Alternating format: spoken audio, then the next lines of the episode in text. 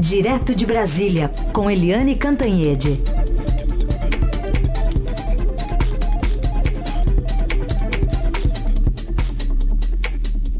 Oi, Eliane, bom dia. Bom dia, Raíssa e Carolina, ouvintes. Bom dia, Eliane. E a gente também já dá bom dia para a Beatriz Bula, que fala conosco direto de Washington. Oi, Bia, bom dia.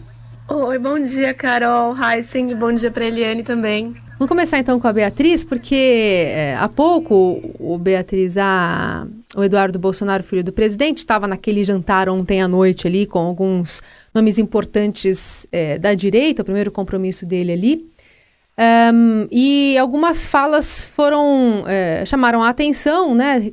Estão repercutindo agora. Essa postagem faz poucos minutos que foi publicada. Então, o presidente fez um forte aceno à plateia conservadora durante esse jantar, afirmou que é preciso fortalecer a democracia no Ocidente e que o antigo comunismo não pode mais imperar. Essa fala foi feita é, ontem à noite. A gente tirou um trechinho para ouvirmos. Sempre tive muita admiração para com o povo americano para mim, em muitas coisas, sempre serviu como exemplo. E o que eu sempre sonhei foi libertar o Brasil da ideologia nefasta da esquerda. Um dos grandes inspiradores meu está aqui à minha direita, o professor Olavo de Carvalho, que é um inspirador de muitos jovens no Brasil. Em grande parte devemos a ele a revolução que estamos vivendo. Apesar do Olavo de Carvalho, o Brasil não é um um terreno aberto onde nós pretendemos construir coisas para o nosso povo. Nós temos que desconstruir muita coisa, desfazer muita coisa, para depois não começarmos a fazer. Que eu sirva para que pelo menos eu possa ser um ponto de inflexão, já estou muito feliz.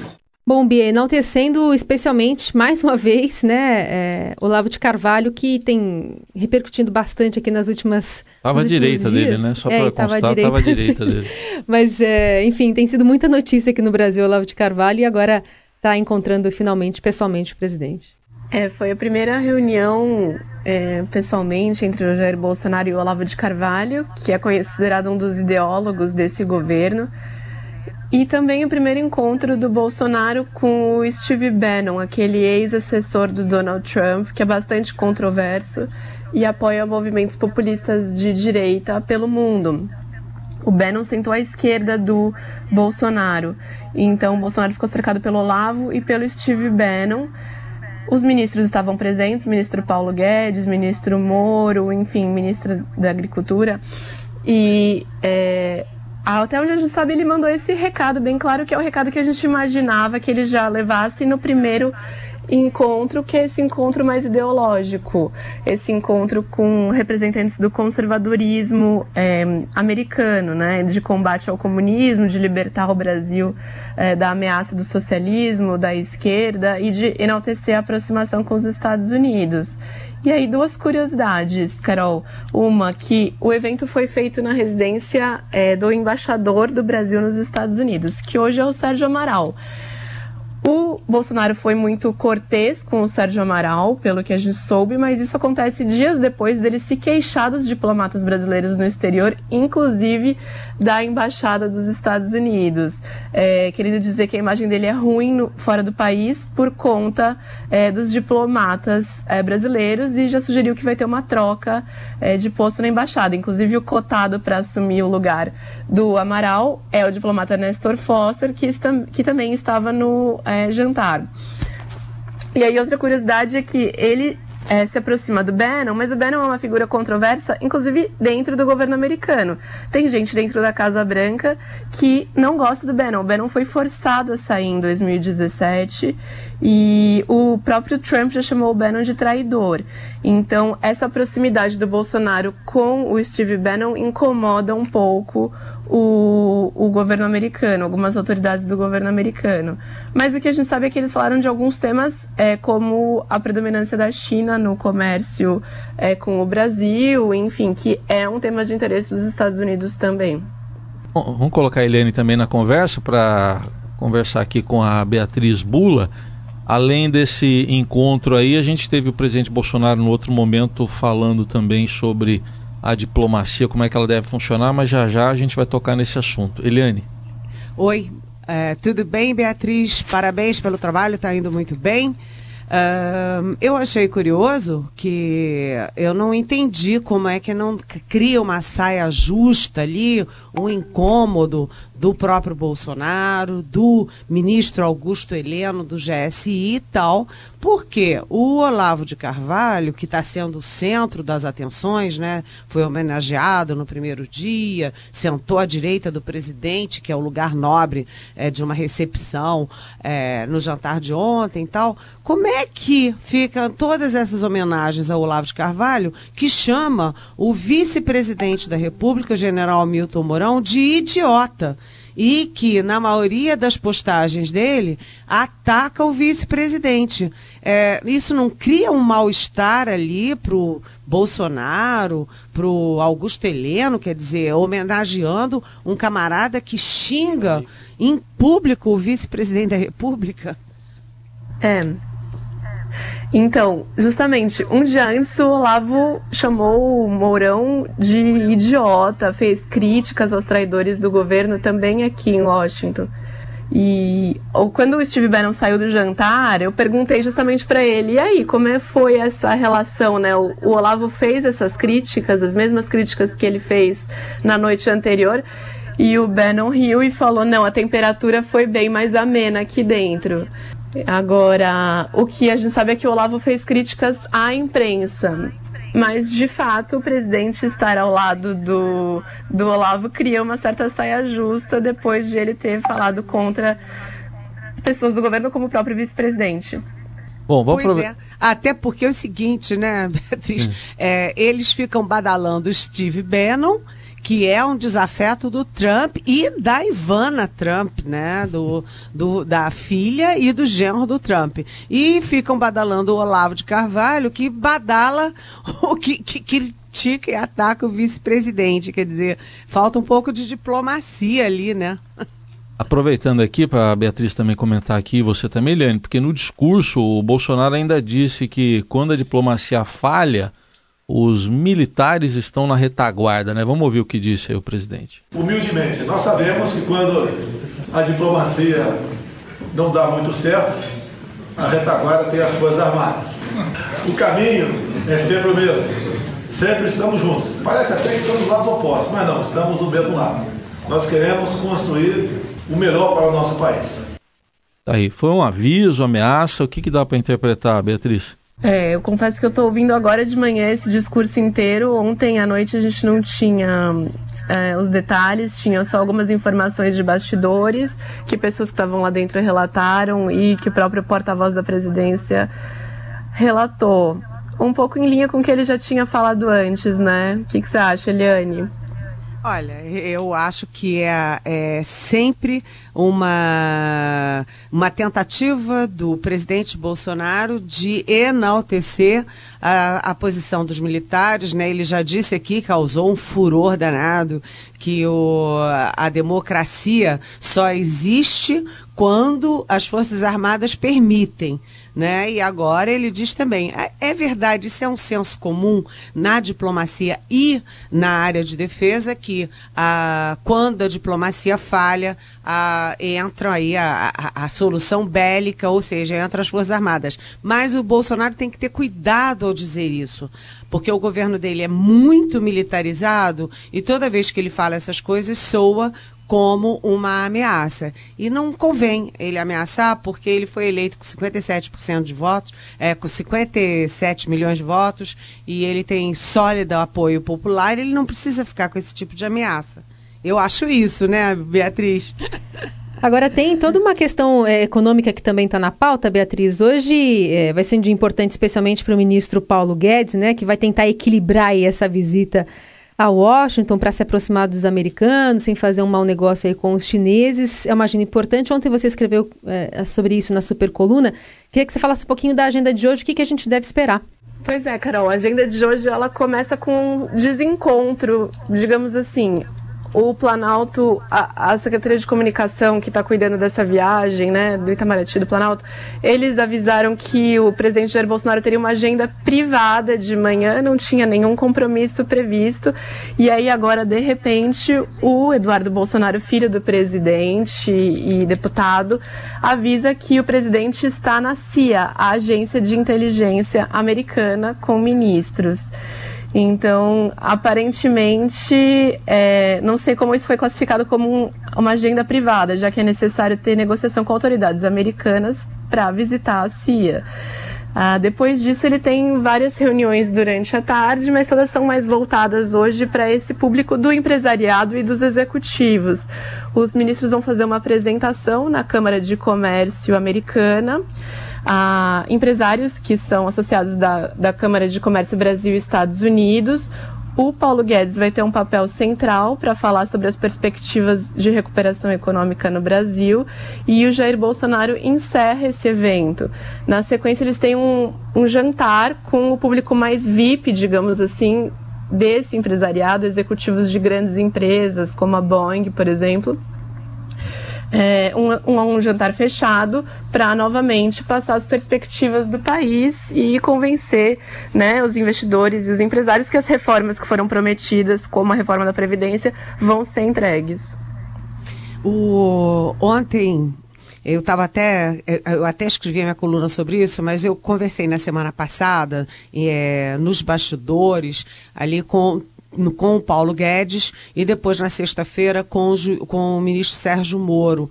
E claro que eu perguntei a ambos sobre a viagem aos Estados Unidos. O Paulo Guedes, que é uma figura central nessa viagem, né, porque uma das intenções é mostrar que o Brasil está indo para frente, que as coisas estão melhorando, é, que a economia vai crescer, etc. Mas o Paulo Guedes me disse que o mais importante nesse momento é destravar a burocracia, destravar ali os obstáculos para ah, os investimentos dos Estados Unidos no Brasil, destravar também a área de negócios para que a iniciativa privada possa fazer negócios com mais liberdade, sem tanto carimbo, tanta burocracia, tanta coisa que atrapalha, né? Então a palavra, assim, o verbo do, do do Paulo Guedes na conversa comigo foi destravar destravar uh, os empecilhos às, aos investimentos e aos negócios entre os dois países. E no caso do Sérgio Moro, o Sérgio Moro levou com ele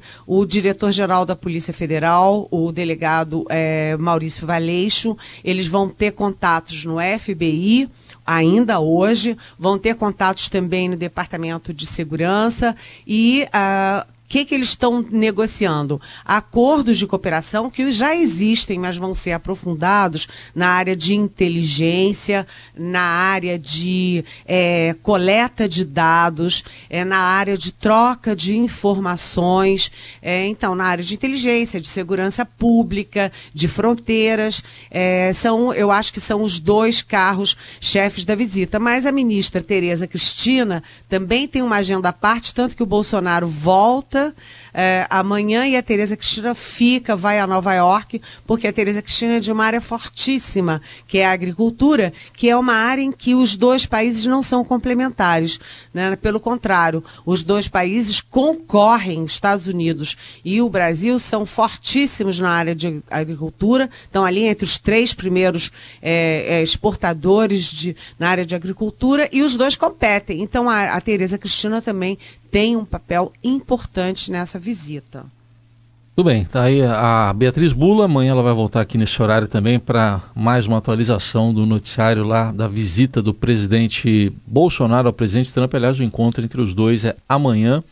Então, obrigado, bom trabalho, até amanhã, Bia. Eu queria fazer mais uma Oi. perguntinha para a Bula, pode? Ah, claro, vamos lá. Beatriz, e o Eduardo Bolsonaro? Fala mais um pouquinho dele, de bonezinho. Ele, porque ninguém fala do Ernesto Araújo, que é o chanceler. Mas todo mundo fala no Eduardo Bolsonaro. Conta pra gente. É, o Eduardo Bolsonaro ele age como um chanceler informal, digamos assim, né? Ainda mais agora que ele assumiu a presidência da Comissão de Relações Exteriores da Câmara. Parece que ele fica ainda mais à vontade nessa posição. Ele veio para Washington no ano passado, antes do presidente tomar posse, teve conversas no governo americano com empresários, etc., para falar sobre o governo. Então ele já estava é, vendendo, digamos assim, como seria esse governo aqui nos Estados Unidos, então ele está um pouco à vontade aqui nesse ambiente. Ele chegou antes do pai dele, da comitiva presidencial, para participar do evento com o Olavo de Carvalho, em homenagem ao Olavo de Carvalho, aliás, organizado pelo Steve Bannon, que foi no Trump Hotel. E aí, lá, ele deu uma fala que repercutiu bastante, que foi sobre os imigrantes brasileiros é, irregulares fora do país. Ele falou que os imigrantes ilegais, como ele chamou, são uma vergonha para o país, e com isso ele justificou o fato de os Estados Unidos não oferecerem reciprocidade ao Brasil na isenção de visto de turista. Ou seja, ele falou que mais brasileiros passariam a viver ilegalmente nos Estados Unidos se os Estados Unidos oferecessem a isenção de visto para o Brasil, como o Brasil vai oferecer para os Estados Unidos. É, mas ontem no jantar o que me falaram é que ele não falou nada, que ele ficou quietinho no, na ponta da mesa e o chanceler falou um pouco, mas não muito também. E o Eduardo Bolsonaro teve uma participação mais discreta. Mas hoje de manhã, por exemplo, é ele que está anunciando a agenda do Bolsonaro, né? então ele deixou de ser o chanceler e agora vai passar a ser porta-voz. O general Rego Barros vai ficar quietinho. Aliás, essa fala do, do Eduardo já gerou é, comoção nas redes sociais, porque o Silas Malafaia, que ajudou muito o Bolsonaro durante a campanha, já deu uma sapatada aqui no Eduardo, dizendo que ajudaria muito mais se o governo do pai, né, parando de falar besteira, poderia ter ficado de boca fechada na questão dos imigrantes, que os brasileiros, na verdade, vão é, para os Estados Unidos porque está fugindo do desemprego aqui. Enfim, Silas Malafaia é um dos líderes da bancada evangélica, entrando nessa rota de colisão aí, os evangélicos querendo, é, deixando mais claro ali que quer espaço dentro do governo e o Silas é, acaba é, vocalizando essa insatisfação. Falamos bastante sobre essa agenda cheia aí do presidente Bolsonaro, os diversos desafios aí é, de um balanço né, político-ideológico do presidente. E aqui no Brasil, em Eliane, tem troca ali na. Aliás, troca não, né? Mas é, ao menos uma, uma despedida ali no Ministério Público, né? Um nome importante da Lava Jato. Exatamente, né? O decano da Lava Jato, que é o procurador Carlos Fernando dos Santos Lima, pediu aposentadoria aos 55 anos de idade e vai sair do Ministério Público, onde ele está desde 1995, e vai, uh, enfim, advogar, vai ser advogado, vai ser consultor é, na iniciativa privada. Isso é uma pena, né? Porque o Carlos Fernando tem uma grande liderança nesse processo todo, nessa é, força-tarefa da Lava Jato. Ele é muito respeitado, muito é o líder é, desse processo todo. E aí a gente lembra também, né? Ele se aposenta com 55 anos, quando a reforma da Previdência exatamente está estendendo a idade mínima de aposentadoria para homens até 65 anos. Ou seja, ele está se aposentando 10 anos antes do que os futuros procuradores vão se aposentar. Mas ele fez história, ele deixa aí um, um um rastro virtuoso do combate à corrupção e uh, todos os pro procuradores envolvidos nesse processo têm uma grande reverência a ele. A gente deseja sucesso na nova, na nova trajetória. Cinco anos né, de Lava Jato, né, Helene? Cinco anos. Exatamente. Aliás, foi bom se lembrar, porque ele sai exatamente quando a Lava Jato completa cinco anos, é, prestando enorme serviço ao país. E, enfim, você tem aí, olha, o Sérgio Cabral, né? Imagina o quanto esse homem roubou esses anos todos sem ninguém saber, sem ninguém descobrir, agora ele foi pego está preso, condenado a quase 200 anos. Você tem o Eduardo Cunha, presidente da Câmara, um homem que sonhava até ser presidente da República, super audacioso e que tinha milhões é, no exterior, em contas é, secretas no exterior. Também foi é, desbaratada essa quadrilha, ele também está preso. É, você teve, enfim, até ex-presidente da República está preso e você teve todo um processo em que a sociedade apoiou, houve uma grande confluência ali de interesses de, da força tarefa com a sociedade para combater a corrupção. Hoje há um impasse sobre para onde ir, já que os grandes peixes, peixes graúdos, já estão na rede, é, quais serão os próximos passos? E aí há um, uma grande discussão, inclusive envolvendo o Supremo Tribunal Federal, a Procuradoria Geral da República, sobre quais serão os próximos é, passos, mantendo o equilíbrio entre o direito coletivo de combate à corrupção e o direito individual de é, não invasão de privacidade. Então é um momento de grande calor, grandes debates, mas atenção, não se pode é, é, criminalizar um lado só desse debate. Vamos debater com equilíbrio, sem é, atacar um lado e, e é, santificar o outro. Ninguém é demônio, ninguém é santo. Vamos com calma, porque o Andor, como é que é? Com o santo, porque o Andor é de barro. É né? Devagar com o Andor, porque o santo é de barro. Barro, exatamente. Muito bem. Eliane, obrigada por hoje. Voltamos a nos falar amanhã a partir das nove. Até amanhã. Beijão. Tchau.